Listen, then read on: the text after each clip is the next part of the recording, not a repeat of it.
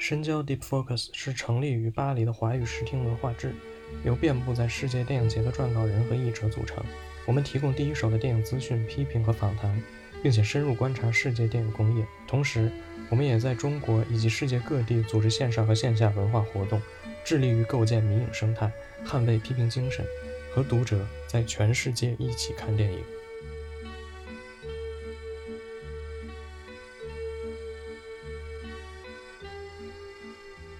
好，欢迎大家收听新一期的深交播客，我是主持人袁守秘书。啊，今天我们是与后浪出版公司合作，给大家带来一期节目。啊，想跟大家聊一聊二十世纪法国最有影响力，同时也是最有个性的一个作家、电影人玛格丽特·杜拉斯。那今天我们的播客的主题是杜拉斯，同时呢，我们也想围绕一本刚刚出版的书来展开。呃，一九八零年六月。杜拉斯受到新浪潮摇篮、世界知名杂志《电影手册》编辑部的邀请，推出了电影专论特刊《绿眼睛》。呃，最近呢，这本书也是译成了简体中文版。那我们也是很荣幸的邀请到了这本书的译者以及另外一位法语文学的专家来与我们共同探讨一下这本书。啊，我们也是可以从中领略到杜拉斯拍片过程中的一些个人心路、思想脉络，以及他对周遭世界的种种看法。啊，那下面呢，我们还是先请二位简单的跟大家打个招呼。呃，大家好，我是程小木，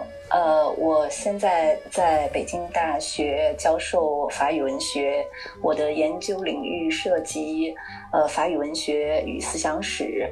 呃，另外也涉及文本与图像。很高兴，也很荣幸来到这次节目。大家好，呃，我是这个绿眼睛的译者陆一琛。呃，我是陈小木老师的学生，我也毕业于这个 北这个北京大学，在这个呃和巴黎四大这个进行了一个联合培养，呃，然后我现在在苏州大学担任这个法文系的讲师，呃，我的研究方向是法国文学和视觉艺术，尤其是当代的法国文学和这个视觉艺术，包括影像摄影，呃，也包括电影。呃，首先我还是这个可能也是我替读者或者我们的听众来问的一个问题啊，因为大家就是可能我们的读者或者听众了解法国电影，但是可能不是特别了解杜拉斯，所以还是想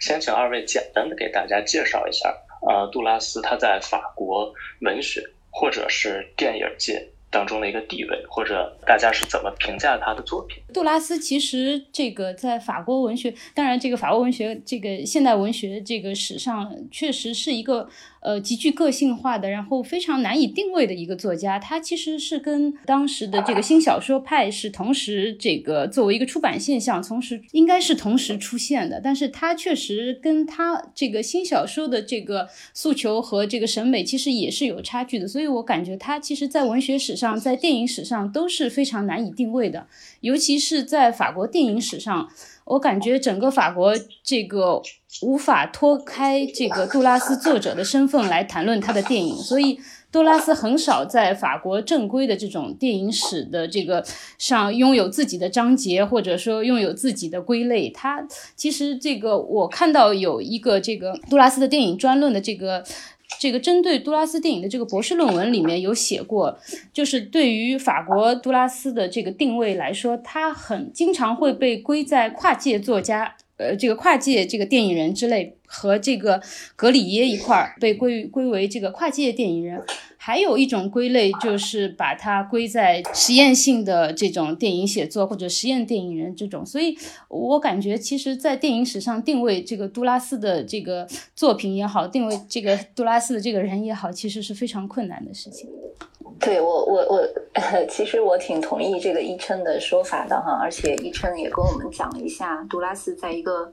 一个比较大的一个文学史的视野或者文学文坛的内部的一些。呃，比较边缘的一个位置，嗯，其实这个跟刚才像元首的秘书的介绍啊，跟我们读者以及我们中文读者对他的这个熟悉，有时候是不太匹配的。因为我们觉得杜拉斯是一位影响非常大、知名度非常大，而且甚至是二十世纪呃法国作家中译成中文译的最多的啊，他的译本、他的发行量都非常大。但是另一个有趣的现象就是，其实呃他在研究界、在文学史中的定位。它始终不能说是一个一个确定的位置，甚至是近些年来法国也有些争论，他们有一些书评人和批评家认为杜拉斯是一个被严重高估的作家。呃，我我我的我的看法是这样啊，其实我是觉得杜拉斯的写作本身它是一种边缘性的写作，但是他在我们的时代被广泛的接受了。也就是说，这个不一定是杜拉斯的问题，而是我们要反思为什么杜拉斯在这样的时代，他甚至成为一种偶像式的存在哈。当然不是对所有人的啊，呃，然而他是确实也进入了大众的这个视野哈。那这样一个时代，其实它伴随着非常多的问题啊，就是一种价值的不确定，以及杜拉斯本人他一直在做的，他不断的在挑战各种边界。那么这种边界有一些政治背景，也有一些思想史的背景。比如说二十世纪我们经历的各种灾难，巨大的灾难。呃，另外我们对一种强权式的结构，或者我们对男权式的话语，我们对一些呃曾经的非常呃理性中心的一些价值秩序的反思，我觉得是在这样的一个背景下，杜拉斯其实呃他才被抬到一个非常高的位置。呃，而我觉得他的这种位置是非常鼓舞我们去去去很勇敢的思考一些问题的啊，所以我觉得他始终是一个充满激情，并且也给人以激情的作者。呃，程老师刚才也提到，就是杜拉斯的这个边缘性的写作哈，那其实我也想进一步的问一下，就是这个边缘性的写作指的是什么呢？嗯，可以这样说，就是杜拉斯无论是在这个小说写作还是。呃，电影创作中，他都非常的有争议。呃，他不是在一个规则范围内去进行创作的作者，而他有一种非常清晰的一种挑战边界的这种意识，甚至，呃，它是一种非常否定性的写作啊。这个可能要展开来说，我们可以往往下具体聊的时候会碰到哈。比如说，他所关注的问题。呃，其实它的主题是相当的单一的，用我们的话来说，对，比如说他的就是爱欲啊、死亡啊、疯狂啊，然后跟他自己的经历密切相关的一些对恐惧，呃，对对对战争的创伤的体验，那么这种东西，呃，其实他总是在一个非常个人的话语层面来诉说，就是他非常个人的生命体验，他不太关心一个。比如说，他不太关心一个更为主流的声音、集体的声音或者历史反思的一种高度，他关心的是一种他情感的深度。可我我我是这样概括的，嗯。呃，陆老师也是翻译了这本书，我想就是我想问一下，您大概用多长时间翻译了这本书？差不多小小一年吧，我正好是在我博士论文预答辩之后，然后接手的，因为我当时也在看这个呃杜拉斯的一个其实很小众的，也是没有被译介的，因为绿眼睛其实是杜拉斯作品当中呃最后被译介的。其实在中国，它有一个呃非常寄情人之后有一个非常这个强烈的译介冲动，就是想。想把杜拉斯所，因为当时情人在，当然在全世界都引起了非常大的这个反响，尤其是在中国，因为他这个情人的身份被定位在一个一个亚洲人，甚至是一个追溯到姓具体姓名好像叫黄水梨的一个中国情人，所以他这个在中国他引起了非常大的轰动。之后，杜拉斯的书基本都被他的，尤其是他的小说作品都被译介过来，只有很少的书没有被译介，其中就有这个绿眼睛，还有我当时读的那本诗集是。配了影像的一个，就配了摄影作品的一个诗集，是叫这个被书写的海。当时我是在看他这部作品的时候，然后决定接这个绿眼睛，因为绿眼睛里面也有很多的影像。我当时对影像和文字的关系比较感兴趣，所以我当时就接了这本书，花了大概小半年的时间。当然前期也准备了，也做了一些准备。我大概看了一下杜拉斯的好几部电影，还有周边的就关于这个杜拉斯影电影的这个博士论文。我当时在法国正好就借了看了这个。正好您刚才也提到了，就是可能那段时间您就是对影像和文字的。关系这个东西非常感兴趣哈，对，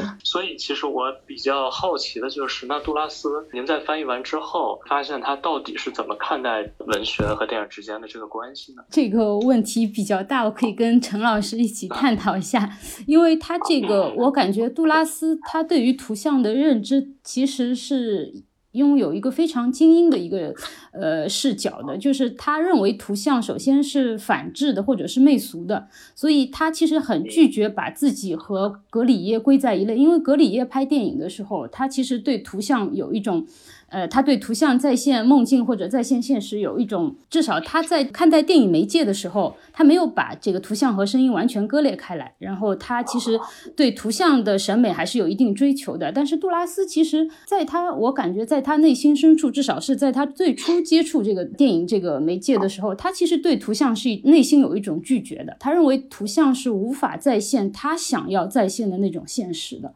所以他认为，他永远是从一个缺失的角度来看待这个，就是这个现实或者是过去缺失。他其实一直在回到他的童年。他其实很多的时候，包括他的情感，他到后来对于这种不伦情感啊，这个这种这种呃在线的这种欲望，其实都跟他童年有关。所以他其实始终在想复现的一个东西，就是他的童年，或者是他童年的这种影像。所以他当时，我我感觉他认为，包括从卡车一直到他这个夜船，他认为这个影像，他其实是无法想无法这个再现他想要再现的这种过去和现实的。所以他对于图像本质上他是有一种拒绝的。然后，而且图像我感觉对于杜拉斯来说是反欲望的。在这个夜船里面，我记得他讲的是一段电话情缘，然后这段电话情缘是这个呃男女双方三年之内，然后相互打电话，然后爱上对方，然后这个杜拉斯里面有一句话就提到，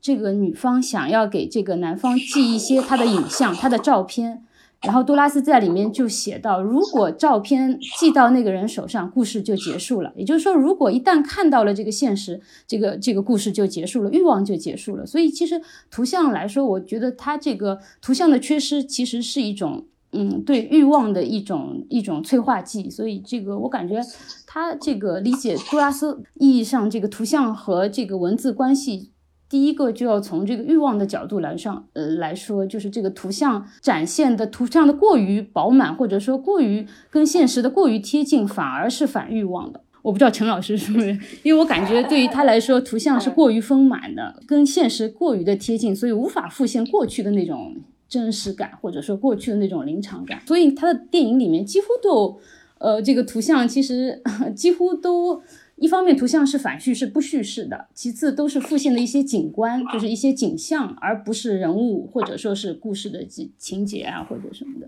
嗯，我觉得一琛说的特别好，呃，就是我也呃很有同感啊。对，而且你看杜拉斯在这部书里呢，他其实呃对这个问题的思考，他总是充满了一种矛盾的心理，因为他自己确实在进行一种呃电影的创作。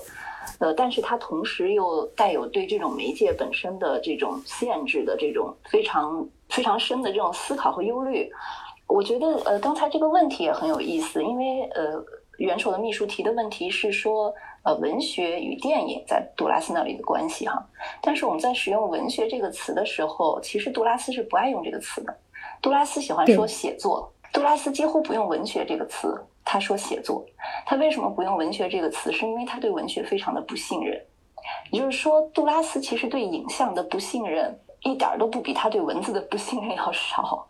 呃，那么杜拉斯在写作的时候，他其实也在挑战一种文学对写作的定义。呃，当然，对杜拉斯，我觉得对他本人来讲，呃，我自己啊，我个人的我个人的感觉是，我觉得他还是一个作家，一个写作者，就是。影像对他来说，嗯，是他反思写作的一种方式。他当然，他对影呃，就是他讲讲到了一个叫内部的阴影。他觉得写作最难抵达的那种内部的阴影，简直图像就不可能抵达。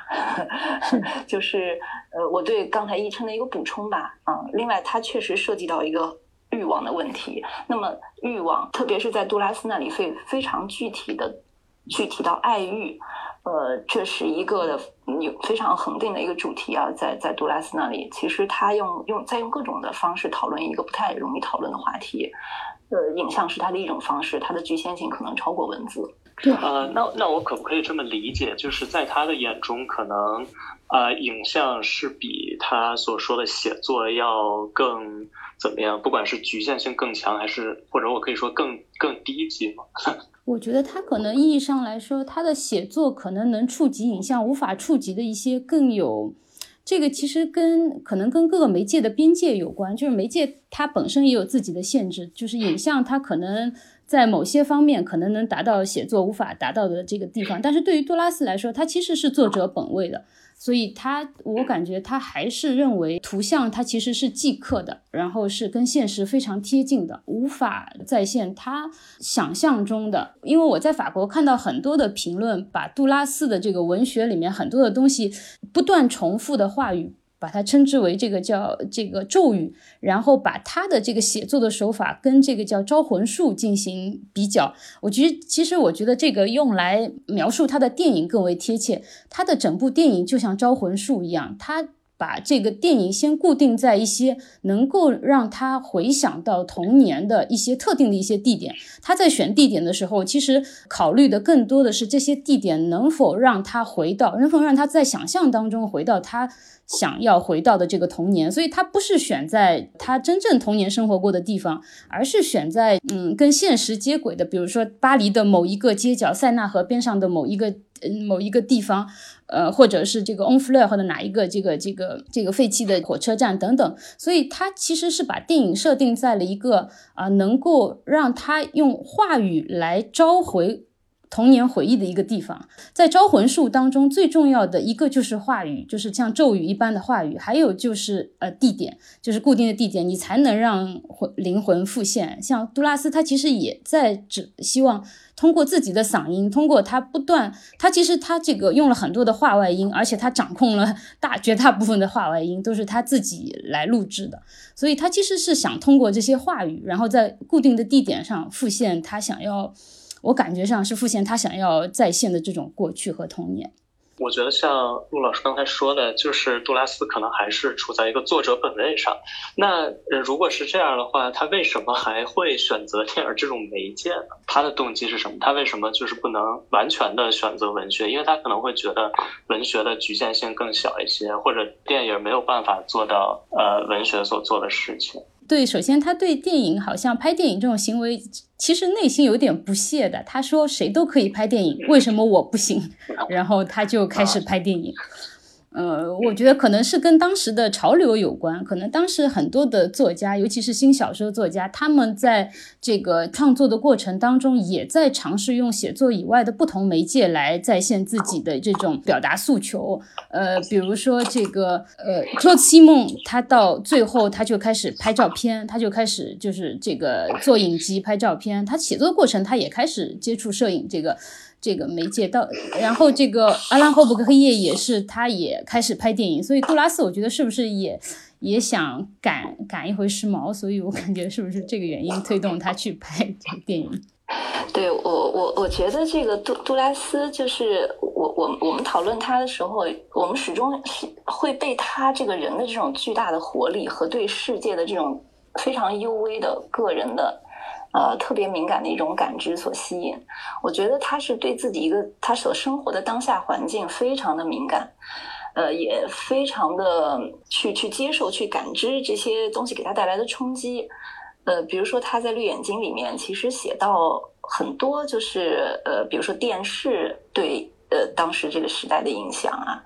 然后这个什么汽车呀、煤气灯啊，然后物价飞涨啊，然后就是他对这种生活的这种活着，以及人们对电影院的依赖呀。就是大家不读书了，会去看电影了，然后又有一段时间，大家对电影又厌倦了，好像书的发行量又又升高了。其实他是不断的在，他的这种介入是介入到他所生活的这个社社会中，这这这种这种大众的这种就是一一种生存状态，他们如何去消费，如何去休闲，如何去观察，如何去思考，如何去体验，他都非常敏感。我觉得其实电影在召唤他并不奇怪吧，包括他刚才一晨都讲到了当时的一个环境，呃，新浪潮呃的这些新小说的作家去去拍电影，包包括影评人去拍电影，因为我们知道，其实电影手册有好多呃作者，他作者我们说的作者电影的导演，他是从影评人开始的，包括连戈达尔都是。那杜拉斯当然对电影也非常的感兴趣，他也是他也是观影人，而且当时可能他从很早就开始看美国电影，比如说他对美国美国电影非常熟悉。呃，我觉得所有这些使他可能。就是把电影也作为一种创作的方式吧，就是影像还是非常吸引他的。对，嗯，虽然他非常深切的认识到影像的问题，但是呃，因为同人们都在关注这件事儿，而他呢，确实对电影是抱有一种非常精英主义的观点的。刚才依晨也讲到了，嗯，杜拉斯其实很有意思，他身上有非常平民或者或者野性，或者他把自己归为。最劳苦大众的那 个阶层，但同但有时候他又特别的有那种巴黎圣日耳曼地区拉丁区的那种精英的那种感觉，他自己还有沙龙哈。但另一方面，他又说我跟你们不一样，我是从印度支那的最穷的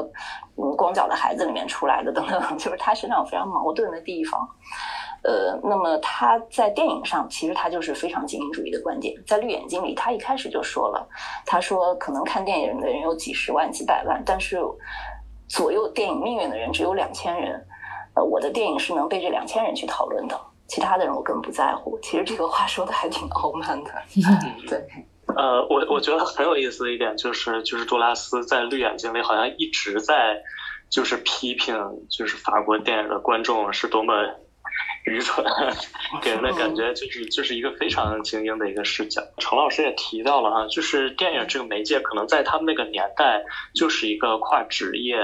的这样一种有这样一种属性，可能大家都想去拍电影，影评人想拍电影，然后作家也想去拍电影。那其实我们也知道，就是杜拉斯的这本《绿眼睛》实际上是当时电影手册，呃，就最开始是电影手册推出的一个电影专论的特刊。但实际上，在电影史当中呢，杜拉斯又就是又被归为左岸派，就是他与手册派又是不同的一群人吧，一一群人中的一个人吧，可以这么说。那其实我比较好奇的就是，呃，杜拉斯他跟电影手册有什么样的？关系的，嗯，或者说电影手册怎么评价杜拉斯他的作品？其实我不，我因为我不是电影专业的，所以我对这个左岸派、手册派也没有特别大的了解。但是我知道这个杜拉斯的这本《绿眼睛》，它是电影手册专门，因为电影手册为这个呃很有名的导演，比如说戈达尔，这个他们出了一系列的这种导演的这个丛书。然后杜拉斯这本是卖的最好的导导演的这个专论，这个电影专论之一。但是事实上，就像刚才这个元首的秘书说。说过一样，他在电影史上，其实法国很多的这个正规的或者说是这个官方的这个电影史上，没有给他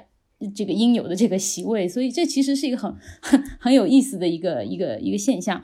呃，我不知道这个这个手册派跟这个杜拉斯其实很欣赏手册派的这个这个一个导演，就是戈达尔。他跟戈达尔也有很多的合作，包括他在《绿眼睛》里面也提到他跟戈达尔之间，他怎么帮他去录音，这个这个跟呃协助他拍这个这个电影。然后还有这个他对于影评人，杜拉斯对于专业影评人对他自己的电影写的影评是非常不屑的，所以就导致这个影评人。对于杜拉斯，其实的电影也没有这个呃好感，所以他们影评人很多都经常把杜拉斯归为这种不专业的或者业余的这种电影人，就所以就没有对他的电影或者对他电影对电影史的这种贡献做深入的这种思考。所以我感觉法国的整个电影批评界，他无法脱离杜拉斯的这个作家身份来考虑他的电影，就是这个。反正我我自己的感觉就是，杜拉斯其实是一个。嗯，挺特立独行的人，他就是可能他会跟人合作，或者他被我们嗯便于讨论的时候归入跟哪些哪些人创作倾向相似啊，或者一起拍电影，或者是这个流派那个流派，包括新小说。但是我觉得他他最后他其实跟人合作都不会太长久。是的，而且他他都各个人都都都会有批评，是吧？对他其实他拍电影的契机好像就是他写了《广岛之恋》，然后这个剧本，然后他给这个雷乃电影这个获得了巨大的成功之后，这个他没有拿到他应应该拿到的这个因为这个成功分到一杯羹，所以他其实我感觉从此之后，他对于所有他电影自己电影的这种改编也好，他都都抱有一种这个人家达不到他这个水准的这种感觉。对，呃，杜拉斯是个挺强势的作者，其实他确实是一个挺挺强势的作者。那么，其实对跟比如说跟电影的这种呃关系，可能也就是因为呃，其实是非常具体的，可能是一个项目，然后一次参与，然后使他有了这个契机。而他是不是可以在在左岸派或者电影手册讨论，我觉得都。很难讲。其实，在我看来，就是杜拉斯为什么他其实，在电影这个领域里面，呃，大家对他的这个评价，呃，始终是把他作为一个作家，借助电影的手法，然后拍出了一些奇特的作品这样一种定位，也是因为其实他可能在杜拉斯的那个时代，没有一个更多的可能性去讨论。用影像来创作这样一种方式，比如说我们现在当代艺术中有影像艺术，有 video 艺术，呃，但是那个时候，呃，其实我我觉得杜拉斯思考的问题很像现在的这个 video 艺术家思考的问题，而不是电影人思考的问题。嗯嗯，嗯所以，嗯，所以在在在电影电影这个领域，其实杜拉斯也是很边缘的。对，呃，我觉得既然我们谈到这儿，我们就可以就是。简要的看一看他的电影哈，其实我觉得《绿眼睛》里面，啊，好像对他就是真正创作的部分涉及也不是特别多，但是就是有一个系列或者有有那么几部作品，就是奥雷利亚斯坦纳这部作品，好像就是他提及的非常多，而且他一直就在就是在在在记录或者在手记自己创作这部电影到底是怎样的一个心路历程的感觉，所以我不知道二位对这个作品或者这一系列作品。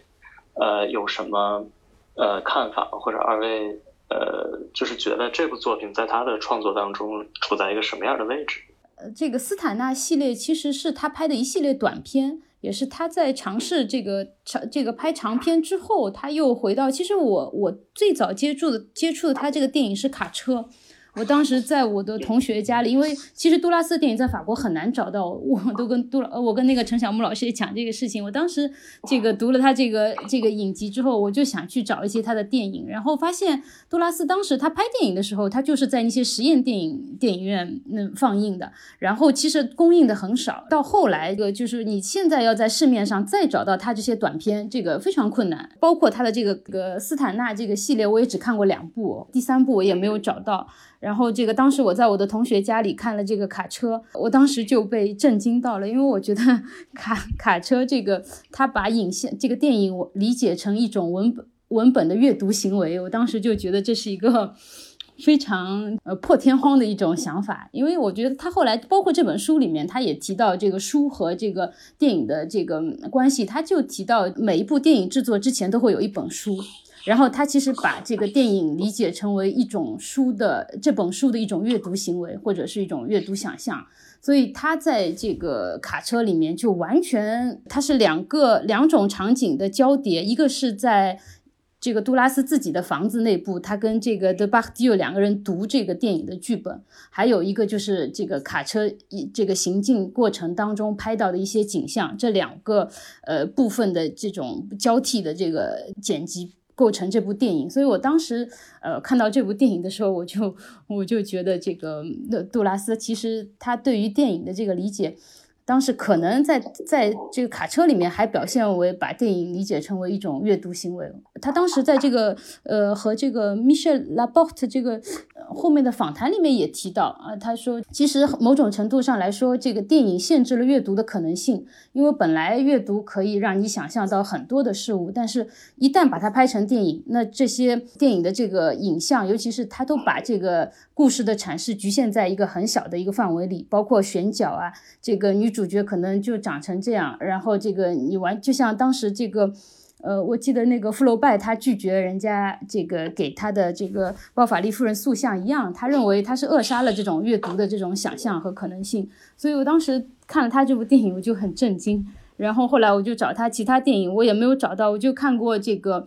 这个夜船，然后还有就是这个他的几部短片。这个有一部短片就是在这个奥奥雷利亚这个斯坦纳之前的。它这个法语的名字叫 Le Man Negatif，其实这个中文里面我不知道为什么都翻成否决之手，其实更多的是一个复印的这个手，就是它是这个人，这当时的最原始的这个人在这个洞穴里面留下了手印。所以这个可能涉及到一个误译，或者说是至少没有把它这个这个意思完全这个译过来。所以我当时这个否决之手，呃，印象也不是很深刻，感觉他的这个影像都是拍的夜巴黎，然后还有这反正他的这个影像跟故事情节完全脱离的，然后就也没有特别理解什么东西。我觉得其实可以想跟陈小木老师讨论一下，就是这个关于。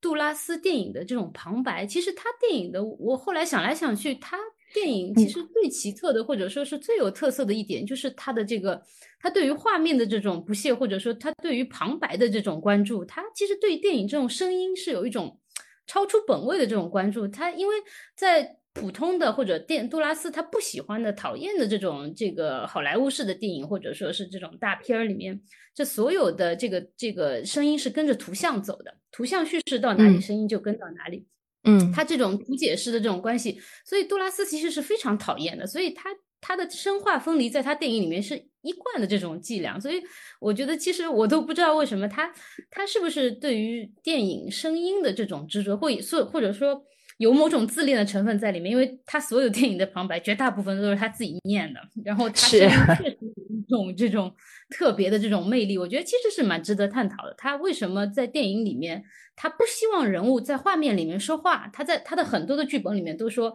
都有加标注说，呃，不要人物。呃，在影影像上不要看到人物动嘴，或者不要看到人物说话。他不希望让人家觉得这个话语是从人物的嘴里面说出来的，他希望是以旁白的声音被听到的。所以我觉得他是不是认为这个声音里面，尤其是他自己的声音里面，这是他对于电影这种电影媒介的这种掌控，包括他想凸显自己的这个在场性，因为声音是一种很。极度这个让你可以想到他在场的这种这种媒介，所以他是不是想通过自己的声音强调他自己的这种在场感或者临场感，或者他认为声音里面有一些超文字的东西，所以他才这么执着的希望自己的电影被阅读。就是他希望他有的时候甚至到那个大西洋人，他包括他都。人家让他拍电影，他说好，那我就来给你们念一段吧，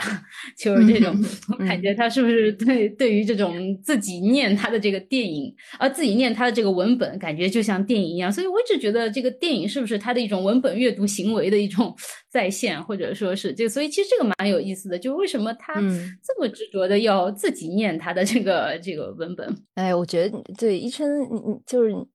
看到的这个点，我觉得特真真的很好，因为我自己有时候感觉到了，但是我可能没有去特别多的去思考。呃，但是我觉得可能他，呃，跟杜拉斯的，就是我，因为我们刚才一直在，其实我们刚才聊的并没有聊到电影上去。所以 可见，这个杜拉斯确实，他是作为一个写作者，给我们更多的思考。我们不断回闪、回想的，或者是不断触及到我们的是他的文字、他的语言，然后他的声音。杜拉斯自己非常喜欢说的几个词之一啊，比如说他他不说文学，他说写作。另外，他在说写作的时候，他一个非常核心的概念是声音，不是还不是文字，因为文字跟声音是有有差别的。当然，如果我们就就就去说声音跟文字的差别，这个可以讨论很多。那首先，声音当然是是是说的，是口甚至是口语的啊，是是即兴的，是情感的。而文字呢，它是它是写作的，它是组织的，它是书面的，它是文化的哈等等。那当然，它除了这种区分，我觉得我觉得可能像像伊琛讲到为什么就是让人物。说话这这个问题，可能跟是不是跟杜拉斯的这种，就是他的他反这个电影叙事啊，他他从其实他的电影为什么不能被归为呃我们说的这个类型之内或者媒介之内，电影这个标准媒介之内的电影，是因为他也不用电影的最基本的一些叙事原则去叙事。嗯，那么他不让人物说话，我我我们经常会觉得杜拉斯挺自恋的，但是你如果去玩味他的作品的话，其实他其实会超越这种自恋，他很快会超越这种感觉。就是如果让人物去说话，其实他是更有一种确定性的，或者你让人物去说话，跟人物的身份，他立刻会出现几很多具体的问题，人物的身份，呃，然后故事的时间，呃，人物的关系。他会通过这个话语变得非常具体。我在想，话外音可能它有一些更多的可能性。画画外音它可能有更多的空隙，它有更多的不确定，呃，因为这个画外音到底是谁发出的声音不好说，它可能跟人物有关，啊，可能跟现在的人物有关，或者说可能跟嗯人物嗯所想象的另一个人物有关，等等，就是它可能会更能打开一些一些一些空间和层次吧。就是这是我自己就是就是看电影的一些感感受啊，这可能研究电影叙事的人能说出更多来关于这个方面。但是呃，我我是觉得呃，整个的影像呃，在用影影像的方式，呃，当然我我觉得杜拉斯他也有非常矛盾的地方啊，他说了很多就是影像做不到的东西。但是你像绿眼睛的这个他的这个封面上的这句话，就是说呃，电影始于这个写作的。始于这个什么，始于写作的溃败，是吧？那那当然，影像也有他认为的写作所所达不到的一些东西。所以，我我在想，其实就是杜拉斯他有时候他所追寻的那个至上的，或者是他觉得最难最难抵达的那个东西，他有有些像一些，就像一种很幽暗的东西啊，就有点像布朗肖说的那个夜，或者说的那个。外边我们看不见的，我们出不去的那个地方，摸不到的那个东西啊，就是像一个势能抵达的最最深的那个点，那个那个黑暗的，我们无法直视的那个点，那个东西其实是达不到的，它是写作很难达到的。那么无论无论是杜拉斯用文字或者用影像都不一定能达到，但是他觉得可能影像有文字，它影像是文字的另一种可能性，或者说影像补充了文字。所没有的可能性，他又加入了一种媒介，然后能够去抵达那个最幽暗的东西，那个阴影。我觉得可能杜拉斯他对于电影史，杜拉斯的电影对于电影史的贡献就在于他确实真正思考了这个电影这个媒介的边界在哪里，或者电影的可能性在哪里，就是他能。他通过就是这个他自己的这个电影，他确实有点像这种，真的是用自己的电影来讲述一个不可能拍摄的电影。就像他说这个，我看他在那个那个印这个印度之歌的这个这个序言里面说的，他包括很多电影，他都说我在拍一部不可能拍的电影。所以其实他在思考这个电影媒介的这个边界在哪里，能达到一个怎样的效果或者什么。我觉得其实他对于电影的反思，其实可能还是真的蛮重要的。可能确实大家没有，这真的是就可能后面的导。导演也好，或者什么，他们没有真正思考这个杜拉斯这个电影，都都没有从一个电影人的身份来看他，感觉就是他拍的东西特别，我感觉好多影评都是他拍的东西特别业余，包括构图啊，包括这个图像质量什么都不是特别好，好像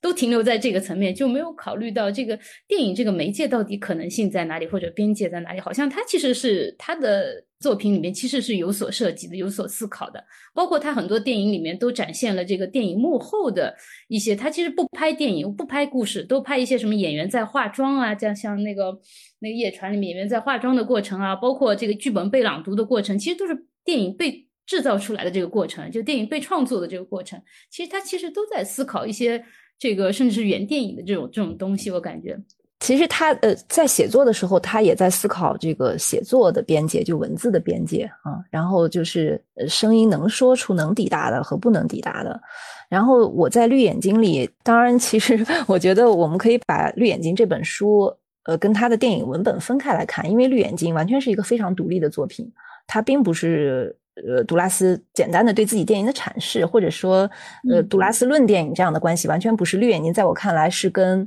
写作和物质生活一样的一部非常好的呃文学作，嗯，文学作品。杜拉斯不喜欢这个词。的一种写作的尝试啊，一个很有创造力的文本。其实我是非常推荐大家去读的，我自己很喜欢这本书。而且伊琛的翻译，我觉得真的是杜拉斯的文字很难，然然而伊琛的这个翻译可以说极好的还原了这部书的精神。而且他的这个中文既可读又非常的值得玩味，我觉得把握的非常好，很很成功的翻译，所以也推荐给大家。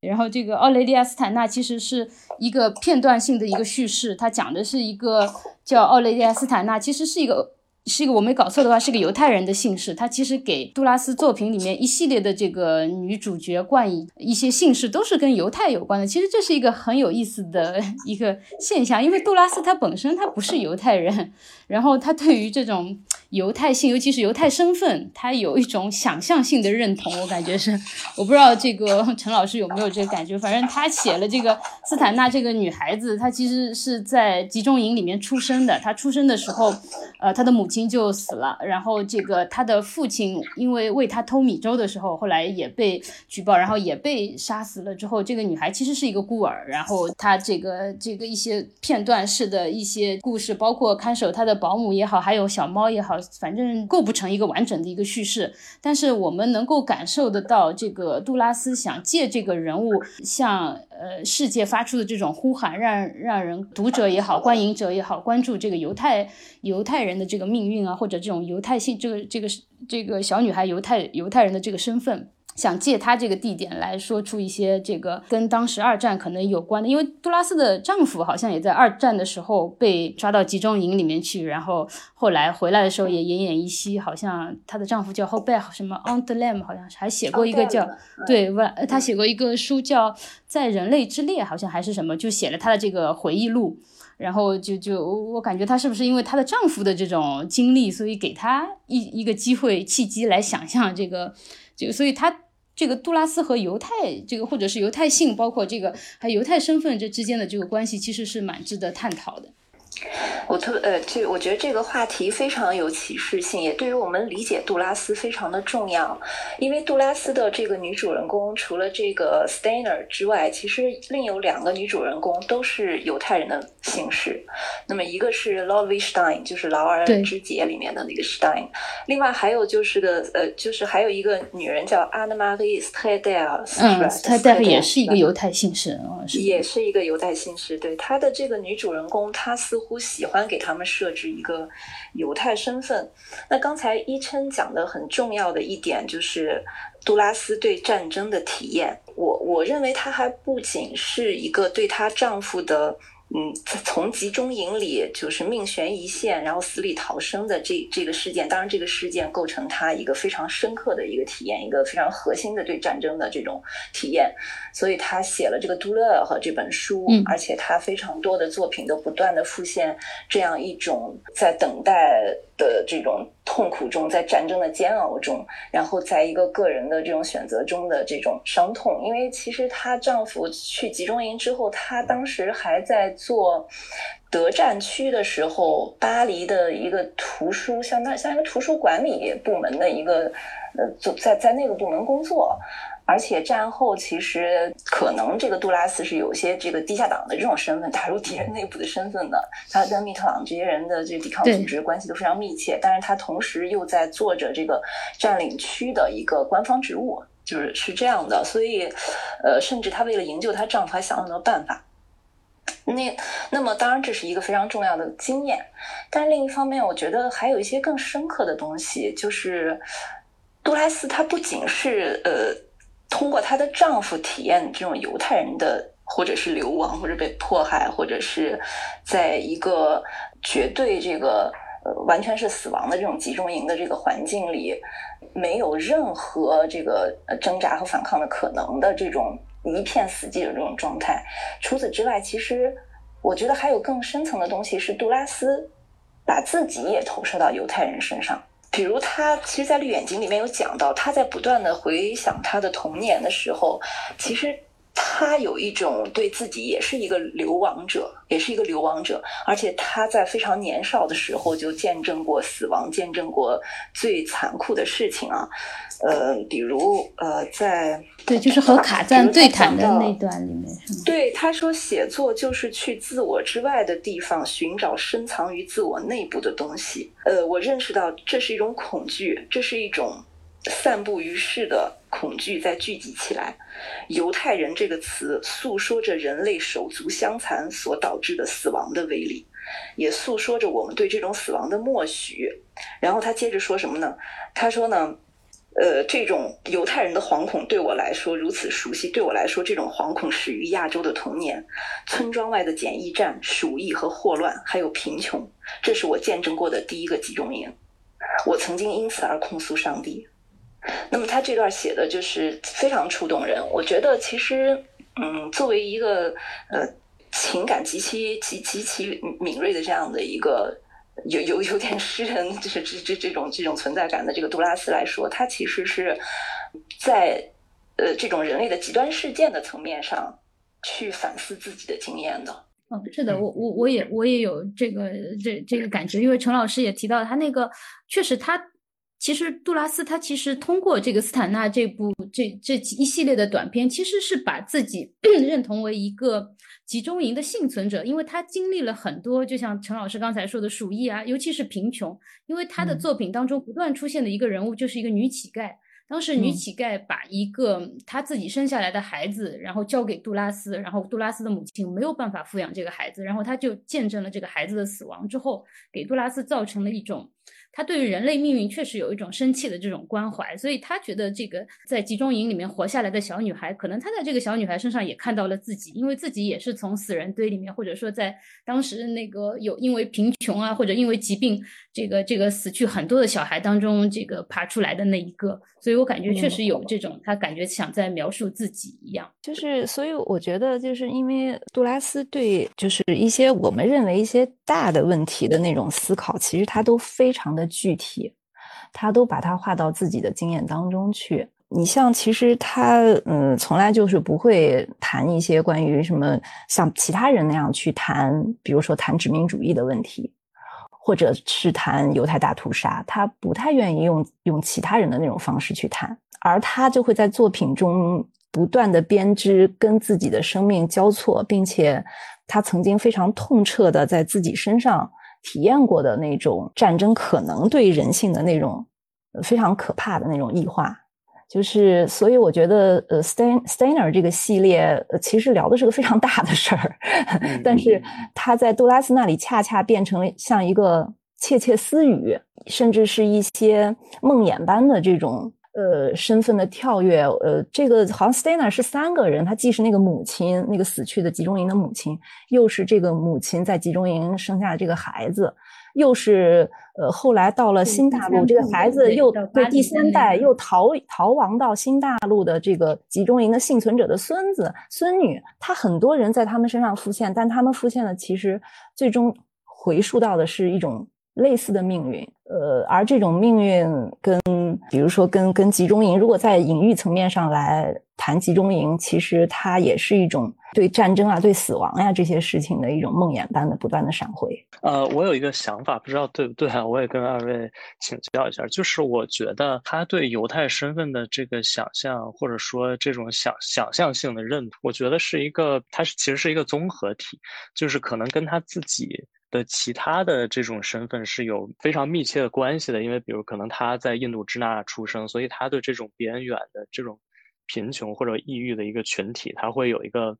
非常强烈的感受，或者是同情 或者共情的这种感觉。呃，另外我觉得跟他自己作为一个女性，她的这个情感经历也有关系。呃，再者就是，我觉得这个大屠杀，呃，或者说就是整个二十世纪这最重要的这个，或者说最惨痛的这个历史政治历史事件，就在他身上这样一个投射也是有关系，所以可能跟他，呃，本人所经历的所有的这些都是密切相关的，呃，所以我就是我觉得我们就是下面不如就分开来探讨一下，就是这些东西对他都产生过怎样的影响。比如说，我们可以先从他的身份认同这个方面来讲，比如说他的童年经历，不知道二位就是对他童年经历有什么样的了解？他的童年经历对他的创作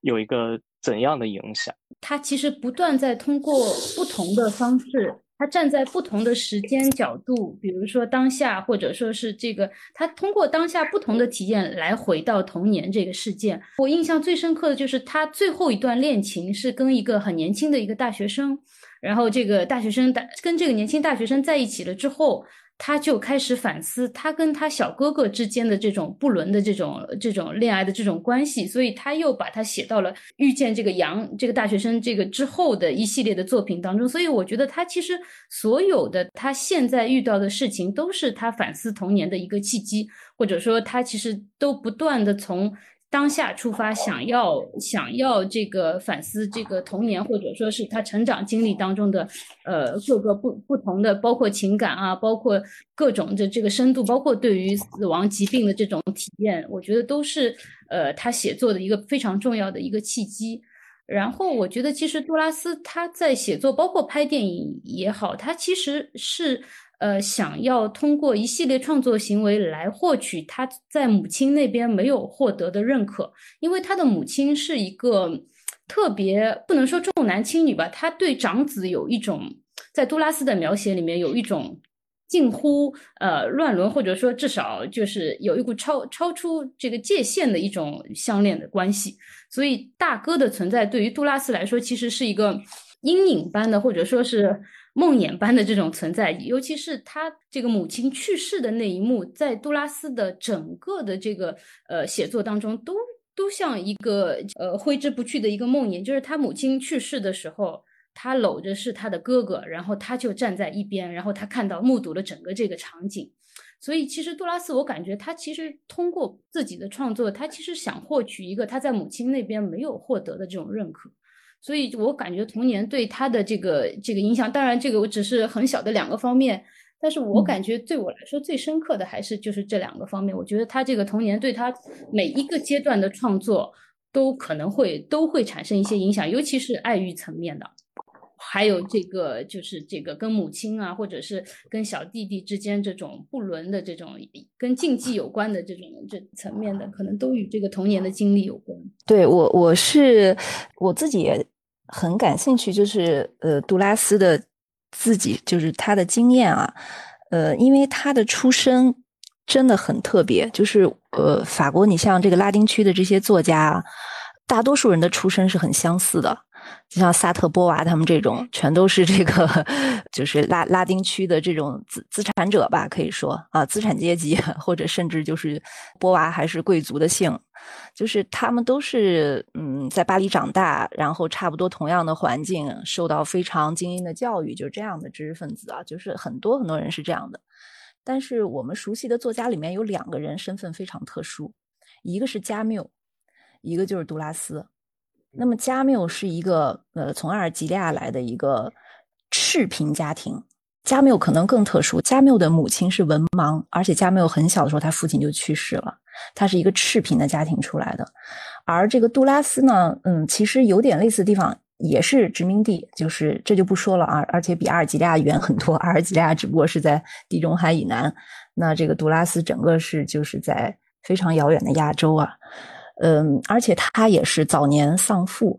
那么他的母亲带着三个孩子，就是孤儿寡母，可以说在殖民地。虽然呢，白人在殖民地的阶层呢还是相对比较高的，尤其是他的母亲，其实一个是一个小学教师，后来是小学校长，所以这个身份呢，其实还是一个比较受尊敬的身份，也是一个白人阶层的身份。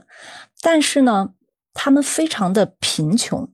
就是说，他们的社会阶层跟他们的这个物质生活是非常不匹配的。尤其是后来他们家还破产了，是因为这个孤儿寡母呢还被欺负。就是这个当地的殖民政府，呃，卖给他们家一块盐碱地，就是会被海水侵没的，对，不能耕作的地。就是他母亲用了所有他他们家的积蓄，包括他父亲的遗产，去买了这块地，因为他拉扯孩子也非常不容易。但是没想到就是被被殖民政府骗了，其实就是有点欺负人，所以他们就破产了，可以说。那么确实，杜拉斯是在非常拮据的这种环境中长大的，而且他母亲对他大哥的依赖呢，也确实是因为。两个孩，其他两个孩子还小，可能大哥又他母亲也确实非常偏爱这个大哥，但是这个大哥简直就是一个游手好闲，甚至到后来发展成无恶不作的这么一个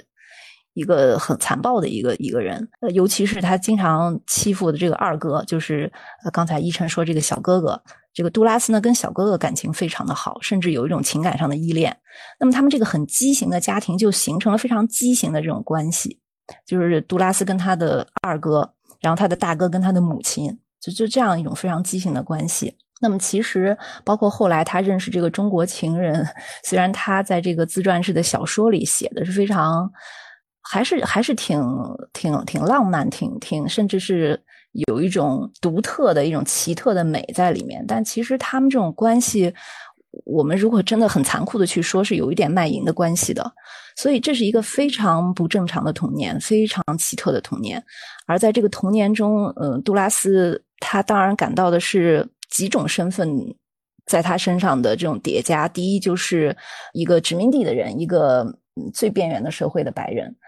呃，另外还有就是女性，就是女性。其实女性这个身份，在杜拉斯那里，就是你，你像他把自己的女性的身份理解成，呃，那种所有无法发出声音的，在忍受巨大痛苦的那些人，包括像集中营的犹太人啊，呃，像那些最底层的人啊，女就那个女乞丐啊，那那那那那些人会不断的在他的心灵深处跟他叠加在一起。其实有时候，嗯。既然我们已经就是最后已经已经谈到了她的女性身份哈，那其实我们我不知道陆老师对这个有没有什么补充，就是她作为女性的这个身份对她的创作有什么影响，或者她作为女性，呃，她的情感经历对她的作品有什么影响？这个陈老师已经说，在主题层面肯定是有影响，因为她从女性的角度来谈论这个爱欲，呃，从女性女性的角度来谈论这个。呃，这个爱情，尤其是情爱，尤其是欲望，在自己内心的，就是通过自己的经历来谈论这一系列事情，是从女性视角出发的。此外，女性，我我感觉在创作也好，在这个拍电影也好，她其实从来没有把女性女性身份视作自己行动的一种障碍，但是她确实想要为更，因为她在里面说到，她说我所做的事情比那些。天天上街喊着要游行、要要革命的这些女女权主义的这这这个激进分子，或者跟这个女性运动这些激进分子，要我做的要要比他们呃有贡献的多，或者说真正能够在史册上留名的，就是应该我做，就是为女权做贡献的应该是我。然后我感觉他其实，呃，我感觉他自己行动的时候好像没有受这个女性身份这个为女性身份所限。我其实是觉得，嗯，我觉得杜拉斯其实在这个问题上是非常有野心的。我觉得他，比如说杜拉斯是在非常有意识的颠覆一种写作。他的书，他一开始是作为一种尝试去写，那么之后他对他自己发出的这种声音。越来越自信，他觉得应该用这种声音去说话。我觉得杜拉斯是一个比较有意识的摆脱男性话语的一个女性作者，就是说，并不是所有的女性作者都在有意识的摆脱男性话语。有一些女作家，她的写作是带有男权特征的。嗯，所以在这个层面上，我觉得杜拉斯真的是一种女性写作。呃，就是我对女性写作的理解，不是说她要去争取女性平权，她的作品的主题是争取女性平权，她就是女性写作，或者说，并不是说她有一种男性权威式的影响力，她她她就是女女性写作，或者她作为女性发出了很强的声音，她是女性写作，而是。杜拉斯他的作品非常不一样，就是非常不一样。就是怎么说，我我我，因为我们现在的观念非常宽容了，我们现在的读者，我们读的东西太多了，非常的宽容了。所以在杜拉斯，因为杜拉斯的写作时代毕竟离我们也已经是七十年了，从他开始写作。啊，那其实这已经经历了一个很漫长的过程，但是我是记得，嗯，无论是就是呃，在我在读书，我在巴黎七大的时候，那个时候是，呃，世纪初的时候啊啊，包括那个时候我们的专业还有很多这个六八年的遗老遗少，就是呃，这这些男性教授们、男性批评家们，我在巴黎七大读博士的时候。其实他们对杜拉斯的意见是非常不一致的啊，有有一些呃男男老师、男教授是他研究杜拉斯，他指指导呃去研究杜拉斯的论文，他甚至很欣赏杜拉斯。但是也有一些男性教授认为杜拉斯完全是胡说八道，毫无价值，甚至 不知道他在写什么。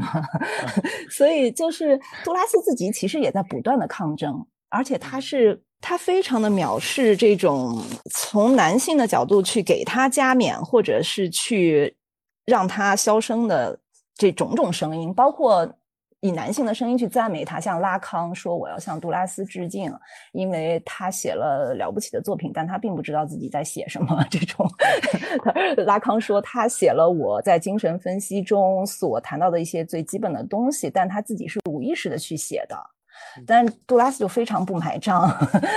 杜拉斯说：“我要的就是一种女人的说话权，而且我说的话就不是男人的话，我也不需要任何男性来给我加冕。”所以他对自己的这种写作理念，他也非常的有意识，他也一直在坚持。那么一开始很困难，后来他是越他是受到认可了，所以他很自信。那么他在一些访谈里，在一些讲话里，他都说，嗯，他他说他不喜欢萨特，他说甚至罗兰巴特是他的朋友，他也觉得他们的写作根本就不是写作。那么他说什么呢？他说，我觉得真正的写作要让非知者进来，这个非知可能不不是我们说的无知，而是说他不用知的方式，不用知识的方式、理念的方式。逻辑的方式去写作的人，他他叫非知，他有时候还说一个词叫叫叫非思 non b o n s 是吧？一琛，你你是怎么怎么怎么？我觉得一琛翻译的特别好，翻译的你是翻译成非非思还是非什么？对，他说呢要对他说要让这些人走走进来，他说写作必须开放，要让这些人走进来，要允许他们来捣乱，法则必须开放，让它开放，以便什么东西都能进入其中，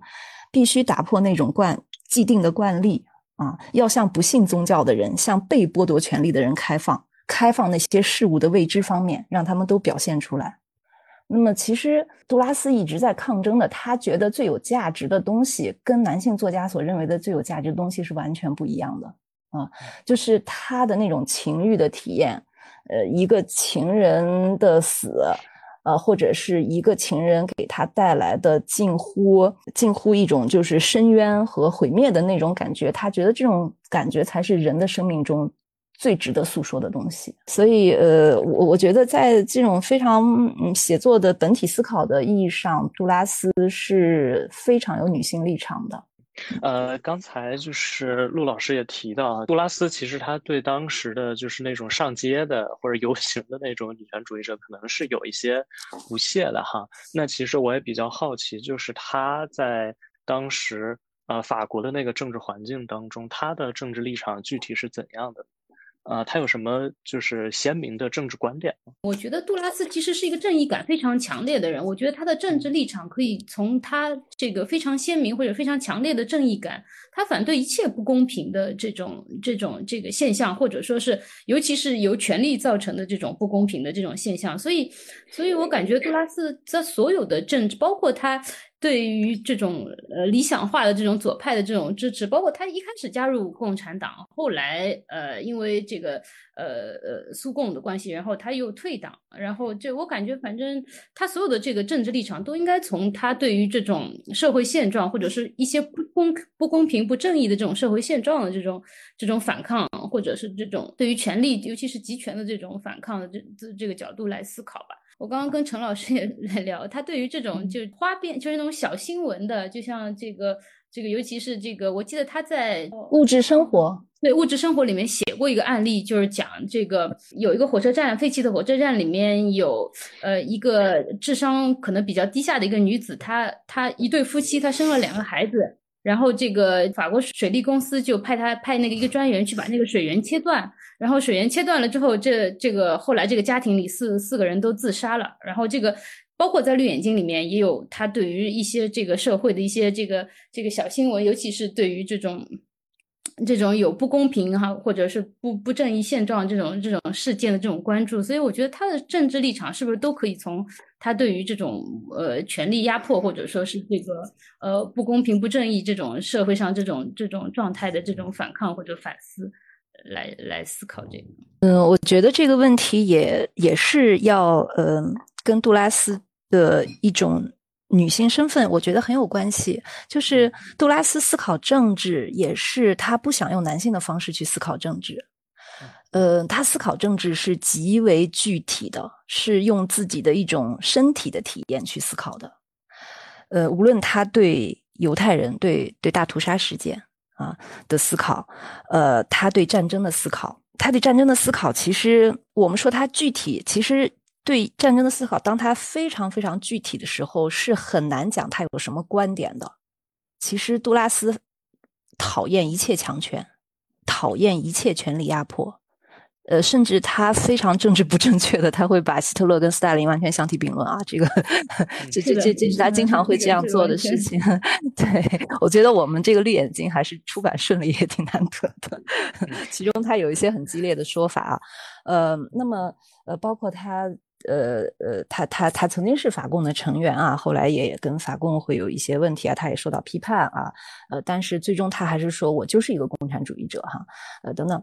呃，但是这些东西在他来说都不是抽象的，或仅仅是立场和标签，这些对他来说都是一种很深的体验，呃，特别是他对战争，举个例子来说，他在《广岛之恋》里，嗯，那么《广岛之恋》其实就是一个女性去体验战争的方式。我们看到他的，他最主要的部分还是情欲啊，还是情感情欲。他其实最主体的部分是跟一个男人的感情啊，跟一个男人的偶遇。但是这个电影其实他要说的是战争，他要说的战争包括两个方面，一个方面当然是广岛，当然是广岛所。造所受到的这个前所未有的灾难，其实我觉得这已经是一个非常难得的声音，因为像杜拉斯那样去谈广岛事件的人，在当时是非常少的。因为战后大家讲的是和解，战后又因为冷战，美国跟日本迅速在一个阵营。其实无论是美国人，甚至日本人都不会这样去谈广岛。而杜拉斯在《广岛之恋》里面，他非常直接的讲战争对每一个身体。每一个生命，每一个生命所能体会到到的最细微的东西的那种那种毁灭，其实他是很深切的在讲，呃，在谈战争。而《广岛之恋》里的另外一条线，就是所谓那个情人的那那条线，呃，那个短暂恋情的那条线，其实是杜拉斯的一个回忆。那个女主人公其实是一个爱上了德国兵的，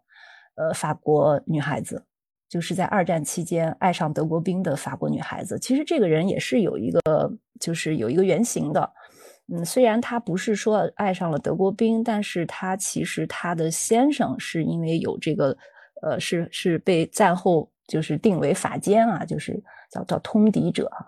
呃，是是受到了我这个就是是是批判被批判的，然后他自己也在监狱待了一段时间，是杜拉斯一个女朋友。那么杜拉斯其实就把这个人，这个女孩子，就是她所代表的那种命运，因为在战后有一个清算，有一个肃清、肃清这个通敌合作者的一个运动，在这个运动中，里面有非常多的这个女性被揪出来，就是剃头，就是法法国人对他们的这个法奸的侮辱是叫叫发们东剧，发们东剧就是给他们剃了头，拽出来游街。啊，其实也是非常野蛮的。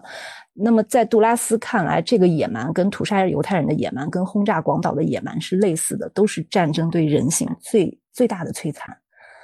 所以，杜拉斯对政治的理解、对战争的反思，不是在观点层面的。这个其实跟很多男性作者拉开了非常大的差距。呃，另外，他比如说他的所有的对社会时事的介入，都是非常具体的事件，比如这个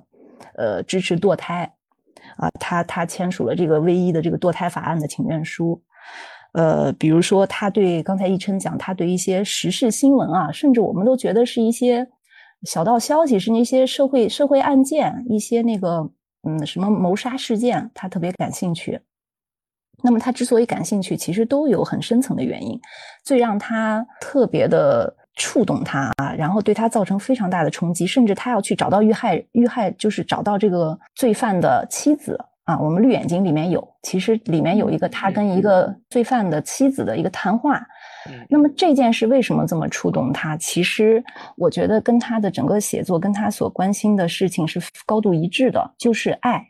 就是爱，就是一种一个不一种不可能的爱，就是一个我们看来非常荒谬的爱，一个成年男人。爱跟一个十二岁的小女孩的爱，而且这种爱绝不仅仅是一个肉体或者我们说恋童癖这么粗俗的一个东西，他们就是相爱，就是相爱了，不可思议的相爱了，就是这样一种完全跨越界限的这种爱。杜拉斯觉得通过这种事情能够认识人性的深度，就是他对这种事情非常着迷，所以其实他所关心的政治，他所关心的社会事件，我觉得都跟他体验世界的方式有关系。作为女性的。对，所以我觉得杜拉斯有意思的地方是在于，嗯，他拒绝一种大的话语，是因为有一些看起来特别像真的东西，其实是谎言，而很多我们只为谎言的东西，其实是真实的。呃，我觉得在这个意义上，他非常的有颠覆性，就是他想颠覆一种谎言，这种谎言跟权力、跟习俗、跟惯性、跟理性结合在一起。其实杜拉斯是挺有野心的，我觉得他其实是又在用自己非常脆弱的一个人的力量啊，一个人的声音，能做一件几乎是非常英雄主义的事情啊。我觉得。那下面就是我还有最后一个问题想问一下二位哈，呃，因为我们也知道，就是他六八年的时候，他也参参与到这个五月风暴当中，啊，而且他是就是亲身加入到了这个大学生和作家行动委员会里。而且就是他写了一篇文章，也收录在这个《绿眼睛》里。那其实我比较想了解的是，他在这个政治团体当中扮演了一个怎样的角色，以及就是他的这些观点，或者说他所加入的这个团体，呃，就是对他的创作本身有没有产生过什么实质性的影响？我感觉好像，我感觉他在写这篇文章的时候，完全是一个旁观者的角度在写这个当时的一个大学生行动委员会。然后他其实揭露了各种人的各种这个，在这个世界进一层一层深入的时候，尤其是随着时间流逝的时候，各种各种不同的人的不同的态度，他其实也想某种程度上来揭露一些闹伪革命的这些人的一些虚伪嘴脸，或者说，哦，六八事件，杜拉斯这个怎么看待六八事件，或者他在这个里面五月风暴里面介入多少，这个我还真的不知道，但是我知道他其实。呃，我感觉他在包括最被认为具有最强政治性的这个电影就《卡车》里面，他其实谈论真正谈论政治的部分也不多。就像陈小木老师讲的，这个他没有很鲜明的这种观点或者立场，他其实是通过自己的这个视角或者自己的体验在谈论一个就。政治，我我也是没有专门去研究过，就是杜拉斯参与什么这个团体的运动啊，或者什么的。但是可能从他的写作，我们表面来看，从我的阅读有限的阅读经验啊，以及对我们如何谈论杜拉斯的方方面面来看，哈，好像这些东西并不是一个非常主要的事情，在他那儿 啊，而且似乎比如说他呃加入法共也好，后来离开法共也好。然后他跟一些人交往，后来跟一些人又不交往了哈。然后之后六八年的时候，他可能一开始在这个组织里是比较热心哈，后来他渐渐也淡出。嗯，那么这些似乎并没有在他的写作中有特别明显，在他自己的创作中有特别明显的体体现哈。呃，所以我自己是觉得杜拉斯其实他所秉持的一种。嗯，看待政治的方式其实是非常一以贯之的。这个不能以他的身份或者他参与了什么党派组织来定义。他所一以贯之的这种看待政治或者看待这个社会的一种方式，如果非常庸俗的去说，真的，它其实是一种非常艺术家的方式，就是一种充满深厚的人性的这种方式。他忍忍受不了，他忍受不了谎言。他忍受不了这种宗派主义，他忍受不了当形成权力之后对另一些人的话语权的剥夺，然后他忍受不了。僵化的教条的东西，他忍受不了，嗯，对人的毫无端的指控，尤其他忍受不了某种道德道德评判，他特别他都无法忍受这些东西。所以我觉得，我觉得杜拉斯的政治，杜拉斯的道德，他真的是一种艺术家的道德。我们真的很难去，就好像我们如果用《广岛之恋》里面的一句话啊，他他这个女女女主人公跟男主人公说，嗯，我是一个道德可疑的女人，然后这个男人就问他。什么是道德可疑的女人？他说：“就是我怀疑所有的道德。”就是杜拉斯，他是用这种方式，他总是用这种方式。当然，他在确实，我们如果用一个有着清晰的政治立场和政治观点的人来看他的行为，有时候是很令人费解的。比如说，他有非常多言行不一致的地方啊。他曾经在呃殖民事务部工作过啊，然后他对殖民主义的立场其实也是有些矛盾的。然后他在德战期的时候，他有一种也是有一种暧昧的东西在里面的，呃，但是我觉得杜拉斯恰恰有一种，就像依琛说的，我觉得他说的很好，他说是一种正义感。我在想，他肯定是有一种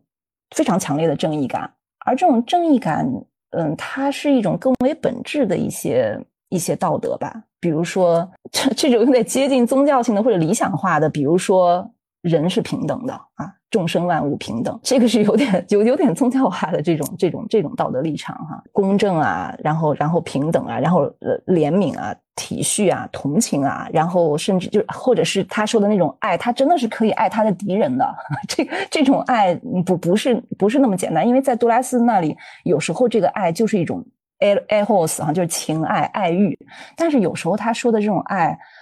呃，真的有点像像这个布道书里面的这种爱啊，就爱爱你的敌人啊，就是就是，如果你爱上了你的敌人怎么办？就就就是人人的很多困境，其实是在他的作品中有非常深刻的反映的。对，我还想说一点，就是陈老师说的真的是众生万物平等，因为他其实有一段时间，这个 Brigitte Bardot 在网上好像是呃发布了一张他跟海就是海豹，好像是他当参加了一个保护海豹的一个活动。然后当时就民众都指责他，为什么你都不去为人争取这个权益，而去为海豹这个？所以杜拉斯在这里面也写过，就是一些这个这个跟海豹有关的一些，他就是他想说动物也有生存的权利，然后动物跟人有一样生存的权利。所以他其实 这种极度理想化的这种，真的有点像这种宗教式的这种这种博爱。他是确实真的是非常有这种悲悯之心啊，包括他在《绿眼睛》里面讲到一个非常美的故事啊，就是说羚羊非洲。的羚羊集体自杀的一个事情，很离奇的这种事情啊。但是就是他觉得动动物的那种灵性啊，就是动物包括动物的那种脆弱啊，跟人其实一样的，人跟动物没就就是他他能体恤到那种生命的那种那种脆弱、那种无助、那种死的冲动啊。啊，那那那那种，包括他这个在斯坦纳里面对于猫的这个描写，它里面好写了好多这个猫，它在包括它在这个前面前面文章当中也有啊。我觉得它其实动物在它这个这个这个作品里面也是一个很特殊的这种存存在，几乎跟人是同等地位的这种存在，甚至它就是有的时候是人的这种隐喻，或者真的就是落到尸体的这种动物。所以杜拉斯他会说自己，他特别喜欢说一个词叫。呃，sauvage，法语叫 Savage，其实就是野性或者野生或者野蛮或者那种在人存在之前、时间存在之前的那种洪荒的那种原始的那种、那种、那种荒野。他他特别喜欢用这个野野野蛮的野生的。我是一个粗野的，他说我是一个野蛮的作家或者野生的作家。所以我所体验的就是那个那个世界最原初的东西，就是生命最本身的东西。他特别，其实他特别喜欢从这样一个立场。我如果说这是一种立场的话，啊，其实是一种生命的立场。